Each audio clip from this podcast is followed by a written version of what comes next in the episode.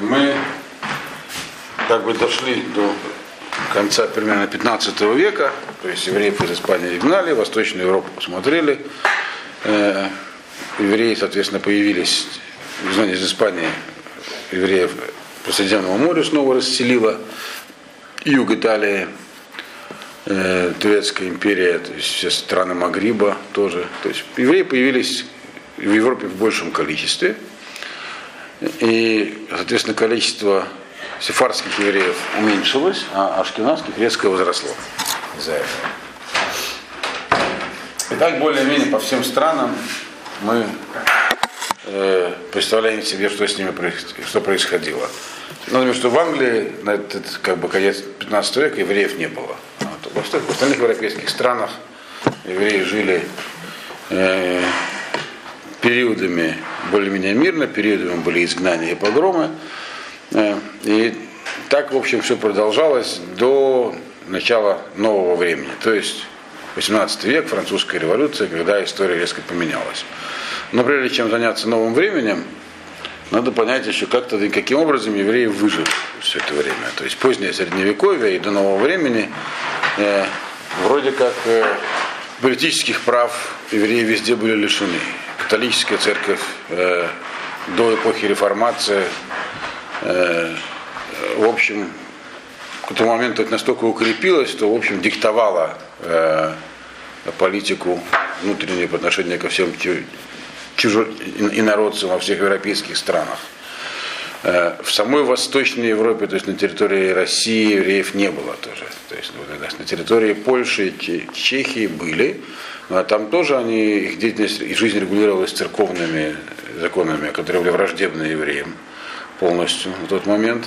Как так так получилось, что евреи действительно выжили. По идее, в этот момент, то есть, когда, ну, после изгнания из, из Испании, грубо говоря, и до начала нового времени, э, предпосылок для выживания евреев в общем не было.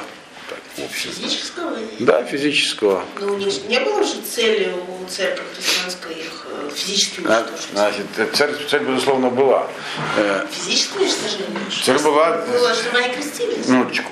Э, собственно говоря, разница для нас небольшая. Мы говорим про еврейскую историю. Если евреи крестились, такая история тоже закончилась. Э, надо иметь в виду, что до какого-то момента католическая церковь, пока она укреплялась, она имела дело с, еще со многими другими группами людей, которые ее не устраивали. Были различные ереси. Вот как самая крупная была из позднейших Альбегойская на юге Франции, когда из-за нее, собственно, инквизиция появилась в 13 веке. Но она э, была, вообще, она несколько сот лет длилась. Они, они в Болгарии были в начале, но она была явно враждебным католицизму, это, это факт. И, в общем... Она вообще выжила? Не, не, нет. Всех физи- физически полностью истребили. Просто всех тоже? Да. Были еще остатки язычества, там в той же Литве язычники были. Но ко всему, где-то уже там, вот, к, скажем, 15-16 веку ничего этого уже не осталось. 15-16 э, веку. И последний, кто там был в Европе до начала реформации. Э, реформация, это вы знаете, тоже это 16 век, когда образовалась, ну, Мартин, тот самый Лютер, начал реформу христианской церкви. Мы об этом еще поговорим позже. Но до начала реформации, в принципе, никого же не оставалось, кроме евреев, с кем, кто был чужеродным элементом, с кем можно было бороться. То есть евреи остались последним таким, последним, э, последней группой людей, с которыми католическая церковь могла серьезно бороться, потому что все ереси были побеждены, язычников не осталось, остались только евреи. И в этой ситуации, конечно, шансы на выживание были минимальные. И тем не менее евреи выжили. В общем, это было в разных странах по-разному, но надо понять в целом, какие факторы позволили выжить. То есть как Кашем это все устроил, очень интересно. Во-первых, э, прежде всего помогла обособленность. В чем помогает обособленность? Обособленность евреев и э, неприятие, то есть как некоторые говорят даже антисемиты, что евреи по-своему понимают свободу, очень конкретно. Не принять. Евреи никогда, при всем том, что Европа была феодальной и, в общем, четко делилась на сословия, и человек не мог быть вне сословия, он либо господином, либо рабом, либо холопом, зависимым человеком, были, был, быть приписан к купеческому сословию, либо к ремесленному гильдии, никто не мог просто так болтаться. Евреи не, не были ни там, ни там, ни там, ни там. Евреи не были ни феодалами, ни, ни в крепостной зависимости, их не принимали в гильдии, и не в одну. Поэтому они как бы существовали сами по себе, полностью обособленные, даже в гетто потом. Вначале гетто были, в общем, добровольными. Им было удобнее жить в самолете. Потом они стали обязательными и появились отличительные знаки на одежде, чтобы было легко отличить, кто еврей, когда ему положено быть уже в гетто. То есть ворота закрывались вечером, и нельзя было находиться вне гетто в Западной Европе. Ну, были там, правда, очаги свободомыслия, тоже, это тоже поговорим. Но в целом, такое исключение евреев из вопроса, они как бы были вне феодального общества, которое тогда существовало, вообще абсолютно вне его. И, естественно, они таким образом, а кому-то не должны были подчиняться. Евреи были поэтому в подчинении у более верхней инстанции, у королей. Просто методом исключения.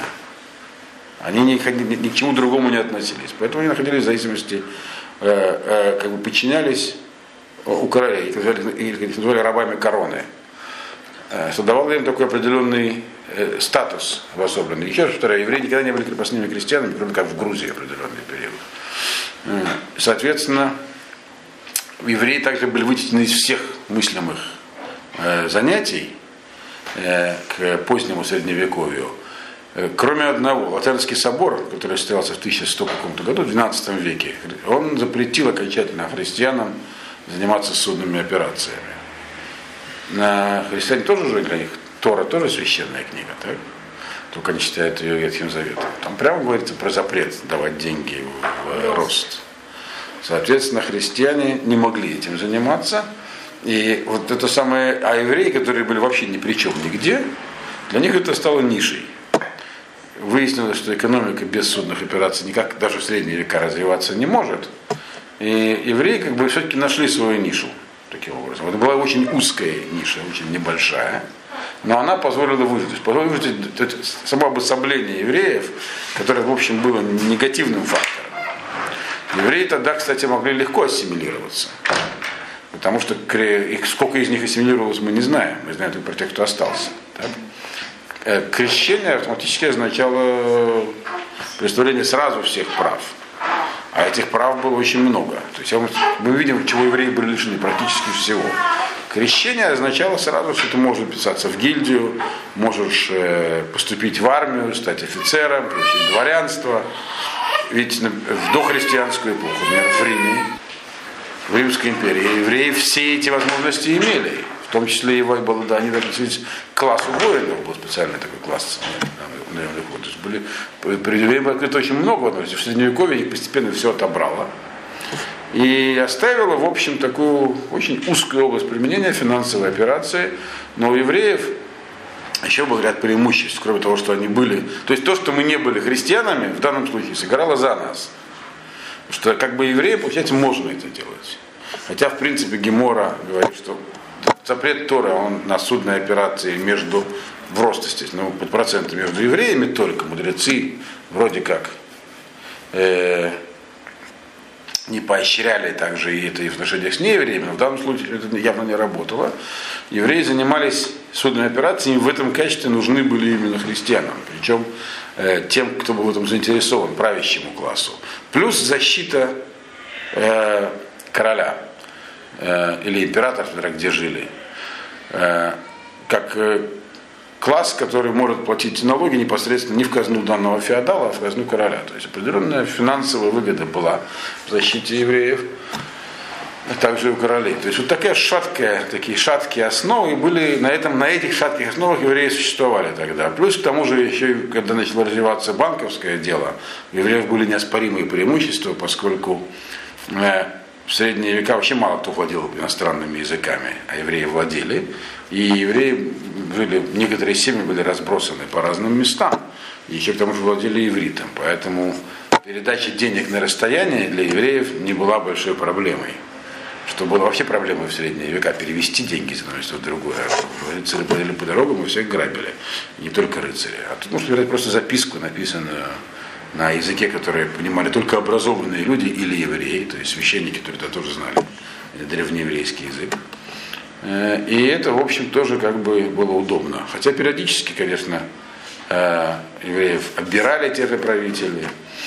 Иногда, например, из Англии евреев, говорят, хотели ехать, им не давали, а потом всех изгнали. То есть вся это, такое существование было шатким, таким иллюзорным.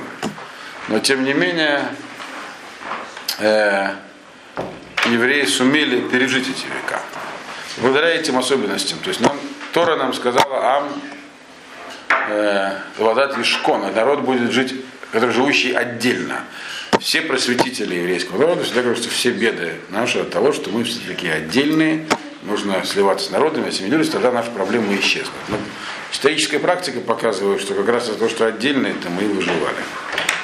И всегда евреев начинали ненавидеть. Другое вопрос, что евреев всегда обвиняли в том, что вы какие-то отдельные, непонятные. Но реальные проблемы начинались тогда, когда переставали быть отдельными. Так что это Германия. Вот. И вот эта самая отдельность, которая вытеснила евреев на самую-самую периферию жизни, на самом деле позволила выжить. Так вот все, так устроил этот мир. При этом надо иметь в виду, что уже в то время была Восточная и Западная Европа, и в Восточной и Западной Европе это несколько по-разному происходило. Э, в, в, в Западной Европе была гораздо меньше политическая стабильность, а в Восточной ее было намного больше. С другой стороны, Восточная Европа была местом, где прогресс произошел, а в Восточ... Западная, а Восточная нет. Все это было связано с войнами реформации. Э, э, в Западной Европе был такой процесс, который прошел там очень бурно, назывался реформацией. Вы, наверное, про нее слышали. Так? Западная Европа? Да. Западная Европа, это вот, если там мы перейдем границу от Балтийского до Черного моря, грубо говоря, Польша, и Чехия, Чехия, там дальше что Румыния, так? Это, это пограничные страны, за ними начинается Западная Европа, а Восточная, а Восточная. Сама по себе Польша, в общем, Восточная Европа, но она как бы уже граничит с Западом. Чехия это больше Запад, потому что это в Советском не подчинялись. Когда те части Польши, которые вошли в подчинение Пруссии, Австро-Венгрии и Австрии, стали западными, то, что после Российской империи стало Восточной Европой, Чехия Э, была всегда Западной Европой, вот, Румыния частями, ну, в общем, больше к востоку. Э, так вот, ну и еще балканские страны, которые в то время, в то время не были вообще Европой, ну, не, не в географическом смысле, а в политическом, они были под властью Турции. Э, так вот, а Турция все-таки азиатская страна. Э, так вот, в Западной Европе была, прошла реформация. В Германии это было очень бурное время. Э, кульминацией его, скорее всего, была 30-летняя война, которая в начале 17 века, в которой погиб каждый третий житель Западной Европы. Вот. В тех местах, где шла эта война, не на территории Франции, скажем, Англии. А Герм... все, что вокруг Германии, Германия, Австрия, то, что, то, что сегодня называется Германия, Австрия, Чехия, в этих что каждый третий, а на территории современной Чехии каждый второй вообще. Погиб просто в этих войнах. Это когда христиане уничтожали друг друга. Реформация прошла бурно, еще раз повторяю. Ее политический смысл был в избавлении от власти э, Рима, католической церкви. В чем были заинтересованы немецкие владетельные князья. Там было тогда много, не было Германии единой, было много разных мелких государств и они разделились, часть по католическим, часть нет. Э, в Англии э, тоже прошел этот процесс. И он как раз в Англии привел к тому, что там снова появились евреи. Мы знаем, что в Англии Генрих VIII отказался от, э, как бы порвал с католической церковью, но по внутренним соображениям своим я основал англиканскую церковь, епископальную так называемую, которая в общем не сильно отличалась католической по обрядовой части и по идеологии, но не признавала власти папы. Но там времена Генриха I, то есть 17 век, вы знаете, была революция английская. Оливер Кромвель, слышали такого человека, да? Вот. В итоге там казнили Генриха I. А, Кромвель стал родом, лордом-протектором Англии, то есть не королем, хотя даже предлагали короноваться, а он принадлежал к, там были такие индепенденты, то есть это было чисто церковное христианское движение за свободу. Они были очень интересные была идеология, они были за свободу вероисповедания вообще. Хотя они были истовыми христианами, диссидентами, но протестантами, в общем, радикальными протестантами. Вот, кстати, они-то, Америка такая особая страна, потому что эти люди в итоге Америку-то они и основали то, что сегодня является Америкой, это вот э, Там много чего появилось после этого. Но это э, плод деятельности этих самых ярых протестантов, которые выставали перед всяким... Они были против принуждения засух. И поэтому Кромвель добился разрешения евреям вернуться э, в Англию. А чем они это мотивировали? Свободу вероисповедания? Это исключительно Евангелием христианским. Они его толковали довольно. Это называются реформисты. Они толковали не как у католической церкви были столетние традиции, как э, обращаться с текстом. Они говорят, у нас есть текст. Э, и мы видим, что там Еша учил нас там не тому, как вы говорите, а как там написано. И вот и все тут. Э, Пуритане, протестанты, кто, если вы читали э, Дюма, там это вся история с Миледи там и прочее. Там, Когда? просто, э? Когда-то читали. Вот, там как раз про пуритан сказано не очень такого фанатики. Они были такие фанатики. Вот. В итоге они, правда, проиграли в Англии все равно, но влияние большое оказали. То есть реформация внесла много жертв, на первых порах она была к евреям, там Мартин Лютер к евреям относился на первых порах положительно, считая, что евреи, но они были, они не были либералами, реформисты, реф, э, э, протестанты, эти самые э, европейские, они никогда не были либералами, они были христианами, реформистами. Э, потому что у нас есть реформисты как бы свои, евреи, так? Э, реформизм, который сегодня есть, это как бы новая религия, в общем, сродни христианству, хотя они упорно называют себя э, одним, одной из разновидностей иудаизма. Они все либералы такие. А те реформисты, они не были христианскими либералами, они были скорее наоборот. Там было, было, одно, было одно из движений внутренних, которые были, можно на сказать, либеральными, они были против всякого насилия. Ну, так их таки убивали в массовых количествах. Они вообще? Они, менониты нет. Они оказались, сегодня в Америке живут много их. Менониты. Да. Там, грубо говоря, вот три течения главных. Это лютеране, кальвинисты и менониты. Вот амиши, пресловутые американские, которые ездят э, на, на, на бричках, не пользуются электричеством, ходят в круглых шляпах, в черных сюртуках. Это вот менониты как раз, их одна из их, и радикальные менониты. Вот. Но в целом э, они со временем к евреям тоже стали относиться плохо, потому что ожидалось, что евреи признают, что вот они-то есть э, Э, да, и, и примкнут к ним. Грубо говоря, евреи не примыкают к христианской церкви, потому что христианская церковь неправильная. Но мы-то правильные. Вот. И когда евреи не примкнули, то гонения, которые протестанты обрушили на евреев, а они вообще были в основном немцами, только частично швейцарцами. И я уже рассказывал про посещение музея средневековых пыток моего, нет? В Праге. Да? Там, там про каждую пытку написано, кто ее придумал и применял. Почти все немцы придумали. Вот и применяли. Вот те самые. Причем именно протестанты. Вот, там такие есть, ну, рассказывать не буду, ладно.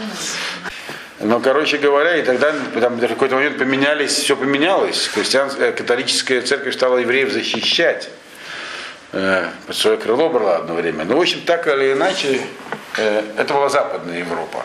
Все эти войны, которые там проходили, это страшные совершенно. Если почитать всякую литературу по этому поводу, просто уму непостижимо, что творилось там. Вот. А? Ну, деваться-то было некуда сильно. Вот. Когда открыли Америку, потихонечку стали в Америку уезжать. Но в Америке тоже была инквизиция потом. Уже в начале 16 века, в 1515 году, уже появилась первая инквизиция также в новых открытых землях в Америке. Э, соответственно, э, много чего там такого делали. Короче говоря, Америка постепенно становилась опцией, и то опцией такой умозрительной. Об этом мы тоже еще поговорим. В Восточной Европе несколько по-другому ситуация. Восточная Европа, там, естественно, тоже были всякие войны, и, но там не было такой нестабильности. Она была более-менее стабильным образованием, но там, соответственно, и прогресс тоже не произошел. То есть Восточная Европа законсервировалась, там еврейство, э, Россия, Польша, ну, то, что была Российская империя, Россия, в самой России никаких евреев не было и быть не могло, то не пускали. Все. Э, а, только в конце 18 века появились, когда Польшу разделили. Значит, и то, но в Румынии, в Польше и в Польше евреи, в общем, э, были, с одной стороны, это были католические страны, которые не затронула реформация, причем кирьяно-католические остались сегодня. Но, но с другой стороны, там ни, ничего, никаких движений социальных не происходило. Поэтому евреи там тоже были, в общем, в состоянии постепенно, все привилегии были утрачены, и, ну, и евреи жили изолированно, как в Западной, так и в Восточной Европе, в своих деревнях, э, и так, в общем, досуществовали до нового времени. Как я уже сказал, практически чудом. С другой стороны, жизнь евреев в Восточной Европе была меньше регламентирована. Там в каком смысле было легче выживать, в каком-то тяжелее. В материальном смысле было тяжелее намного. Так, в общем-то, существовали спокойно. Кстати, в Польше, кстати, права евреев в большей степени были гарантированы во многих местах в средневековой. Пожалуй, единственное место, где евреям как-то могли существовать, Польша играть какую-то роль в жизни. Но, в общем, все это было не сахар, и все это существование было на такое вот балансирование на грани, на острие меча буквально. Потому что, в общем, со всеми уже расправились, остались евреи, что вышли в финал в тот момент. И тут подоспело новое время. Вот. Но до нового времени еще прошла страшная трагедия, э, которую трудно даже сегодня нам понять. То есть нам, нам на самом деле в цифрах ее масштабы точно неизвестны. Вы понимаете, что мы говорим про э, войны Богдана Хмельницкого. Вот. Она произошла именно в Восточной Европе. Теперь он национальный герой. Ну, и много, много кто национальный герой. Он, кстати, был и, и при Сталине национальным героем. Если мы посмотрим э, малую советскую энциклопедию, которая у меня есть, издание 1930 года, э, статья про Богдана Хмельницкого, там написано предатель украинского народа, который э, э, направил революционную энергию масс на то, чтобы предать его в руки российского самодержавия. Вот правильная статья. Не совсем. Но когда потом, э, во время войны, уже Сталин вернулся лицом ко всему, чему только можно было, чтобы народ это воодушевить, был э, орден Богдана Хмельницкого создан, был сделан. И даже некоторых евреев награждали. Вот.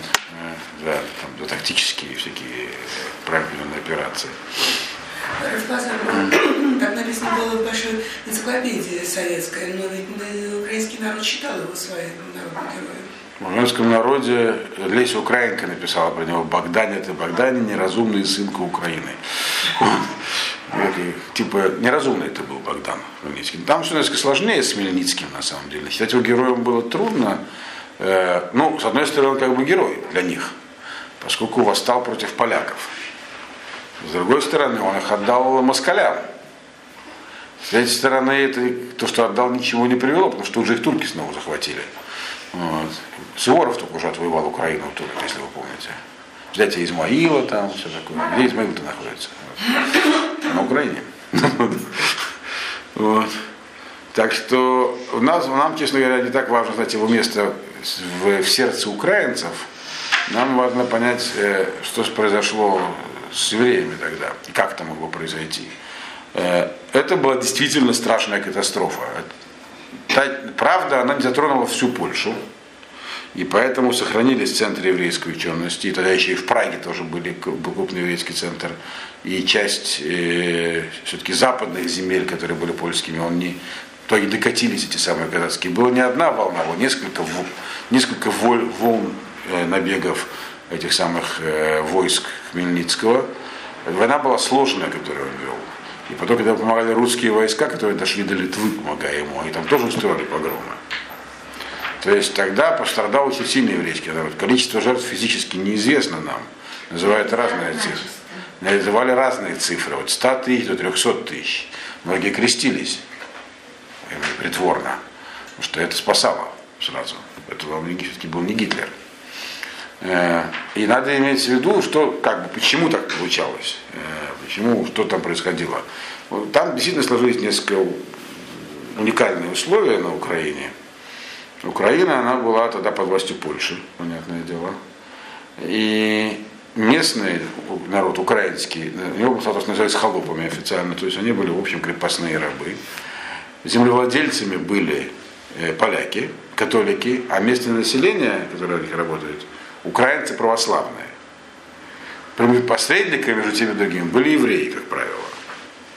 Вот. И, и это, конечно, ставило евреев не самое выгодное положение. То есть, опять был, евреи вынуждены были балансировать. Опять в данном случае это нам просто показывает, как в Западной Европе такое балансирование более-менее удалось, а вот тут ну, это то есть, только что от воли Всевышнего.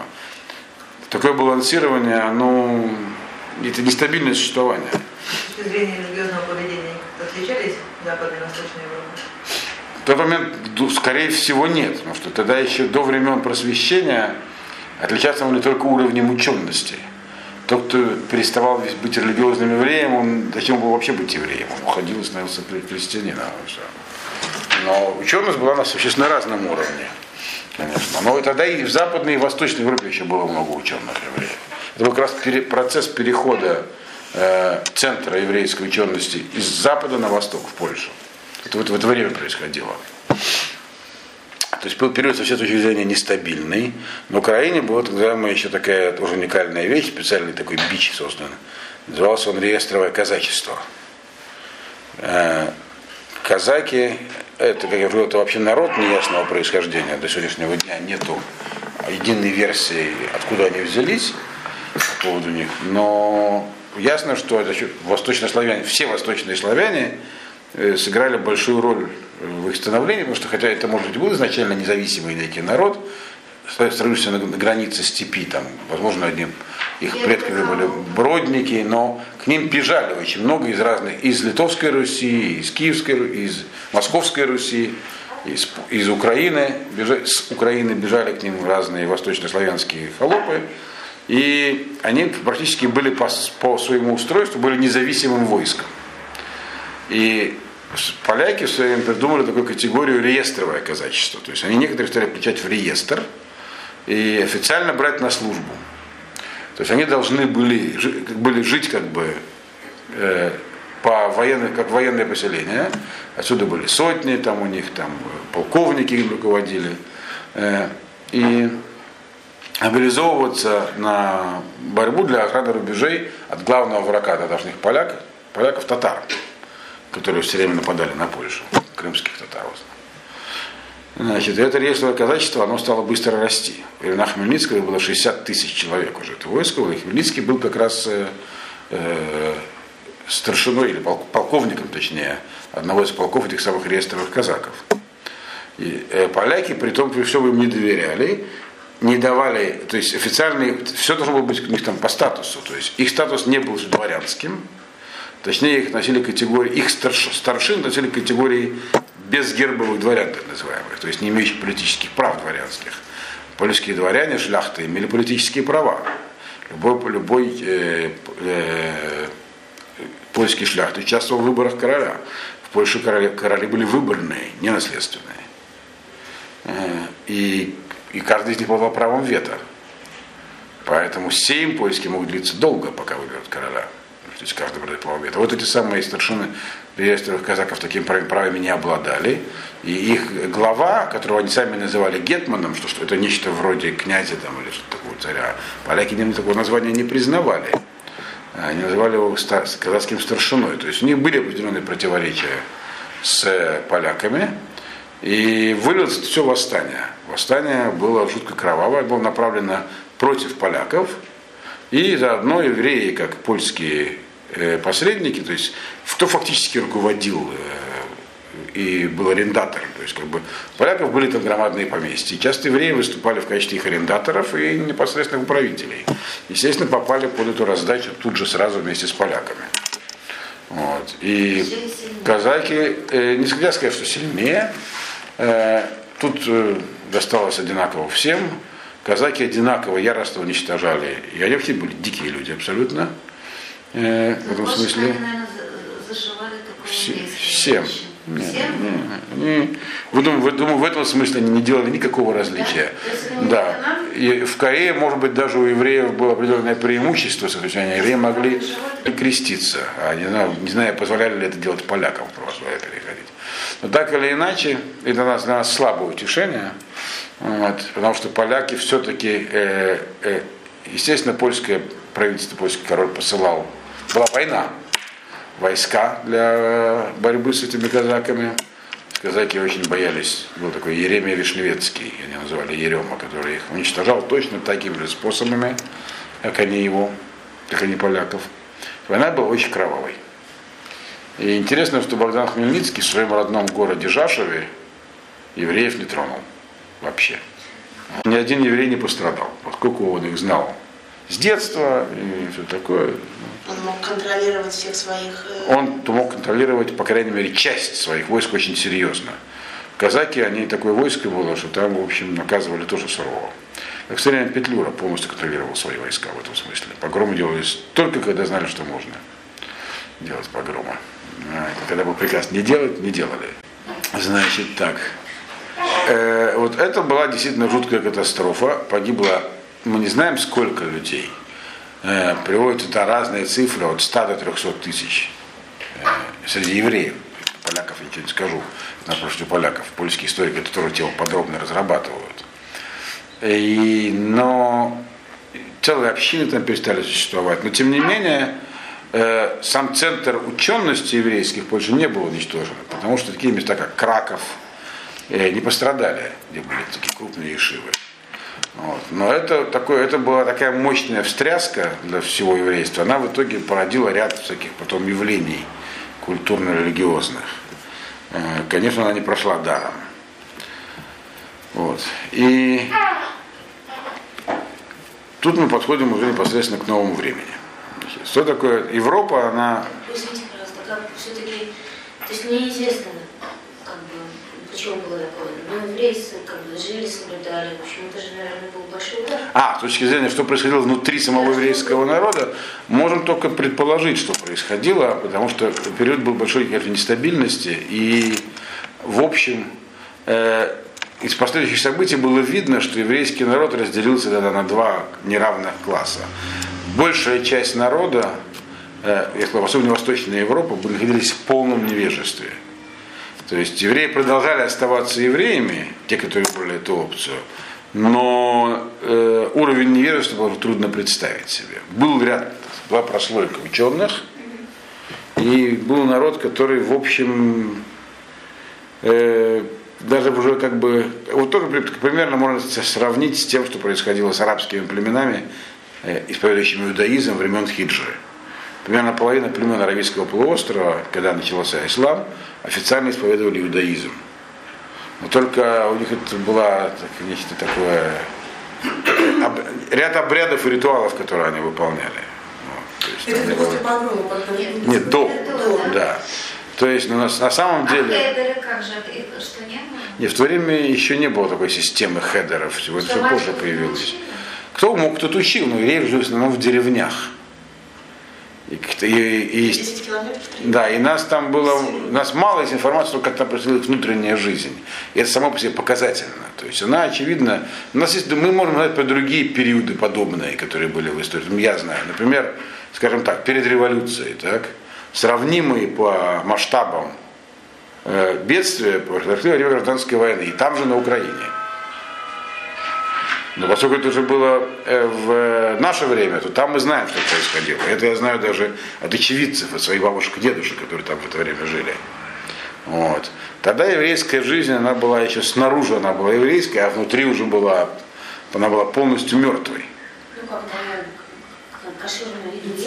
ели? Кошерную еду, еду, или окунались в микву, но в общем уже следующему поколению это уже не передавалось. И она внутри была просто мертвой. То есть евреи, э, то есть от них осталась только одна оболочка. Факт, что когда пришла советская власть, и закончилась гражданская война, не потребовалось никакого насилия для того, чтобы практически все евреи оставили, оставили свою еврейскую жизнь. Перед ними просто открыли возможности все. То есть евреи как бы там в тот момент умерли изнутри. Вот. Примерно возможно, то есть потому что по косвенным данным примерно то же самое очевидно было тогда и там, что в отсутствии серьезной учености и бедности, эти два фактора, бедность, а бедность была страшная, Голод. да, и ученость, и не отсутствие серьезной учености была, оно, в общем, э, выживаемость очень низкая в евреи, народа. 300 300 тысяч человек были убиты, они же не крестились. А Естественно, да, да, нет, евреи были привержены, привержены, то есть что-то было очевидно, но еще раз повторяю, когда есть э, гзерот, тахва, тат, почему такие, не так называется у нас, гзерот, шат, шмат. В это время, кстати, было астрологическое там, предсказание очередное каббалистов, что это время благоприятное для появления Машеха, были мессианские ожидания всякие. Вот. И тут как раз это все разразилось. То есть я не, я не сторонник, чтобы прямо указывать, вот из-за того, из-за того, что, например, там, я не знаю, были реформисты, из-за этого был Освенцим. Конечно, некая корреляция между всем этим есть, но ясно, что есть и более глубокие причины, которые кроются внутри. Это то, что это душой народа. То есть кто-то там, значит, вымерло и умерло, раз такое произошло. А? В- Я то, что говорил про Западную Европу, там, там было вообще бог знает что. В этот, в этот период в Западной Европе, чтобы вы понимали, шла 30-летняя, ну закончилась только 30-летняя война, это еще шла. Когда убивали вообще просто всех подряд. Вот. И, и евреев, и неевреев, если кого-то утешает. Евреев? И, в принципе, в тот момент, еще раз повторяю, мы не- мало можем сказать про духовный уровень, но жизнь евреев в Западной Европе была больше организована. И там все еще, это все еще, там все еще были выше традиции учености. Если мы возьмем Прагу, которая тогда была крупнейшим центром еврейской учености, по- только постепенно переходило, это, это все переходило только в Польшу. Вот. Ну, например, Шах, Сифтей Коэн, который мы сегодня пользуемся космологическим источником, он как раз и был, жил во времена Богдана Хмельницкого и бегал из города в город от его войск и писал комментарии свои. как. Написано так, как будто он написал в кабинете. Я- Каждый день его изучаем. Вот. Так что трудно сказать точно, что происходило, но мы видим из того, что как все это развивалось, что в общем просто так, понятное дело, наказание не проходит. Я не могу указать пальцы, вот конкретно из-за этого это произошло. Нет, нет таких данных нету. Вот. Э, То есть некоторые говорят, что когда есть время благоприятное для того, что произошел, например, приход Машеха или избавление, Геула, по большому счету, а евреи для, не- для нее не дозрели, недостойны ее, тогда это все переворачивается и обрушивается наоборот другой стороной. Но каббалисты не ошиблись. Ясно, что есть моменты, по которые более или менее э, к этому. То есть это рацион, есть такое понятие, время желания. Это в Геморе написано даже несколько раз. Когда мы видим, что есть это рацион, когда Ашем благоволит. Э, Из чего это, как это время определяется, это другой вопрос. То есть какие-то были причины. Э, И вот даже вот в этой книжке Робервайн не, не приводит никаких обоснований. Вот. Так вот, ясно, понятно, ясно, ясно также и другое, что вот эти все тяжелые условия позднего средневековья, они, конечно, тяжело сказались на народной массе. Народ выживал, но уже из последних сил. То есть так долго жить нельзя. И тут, я, как уже сказал, условия начали меняться. Значит, начали они меняться, прежде всего, не у, не у евреев, а э, в самой Европе. И эти изменения, они потянули за собой весь мир. Интересно, что началось, началось, началось новое время даже не в Европе, а в Америке. Америка, наверное, сказать несколько слов тоже, мы может, будем заканчивать. Э, Америка все-таки была опция определенная, куда можно было сбежать. Э, И как южная, так и северная. Все-таки северная была в большей степени э, образована диссидентами, вот этими христианскими радикалами.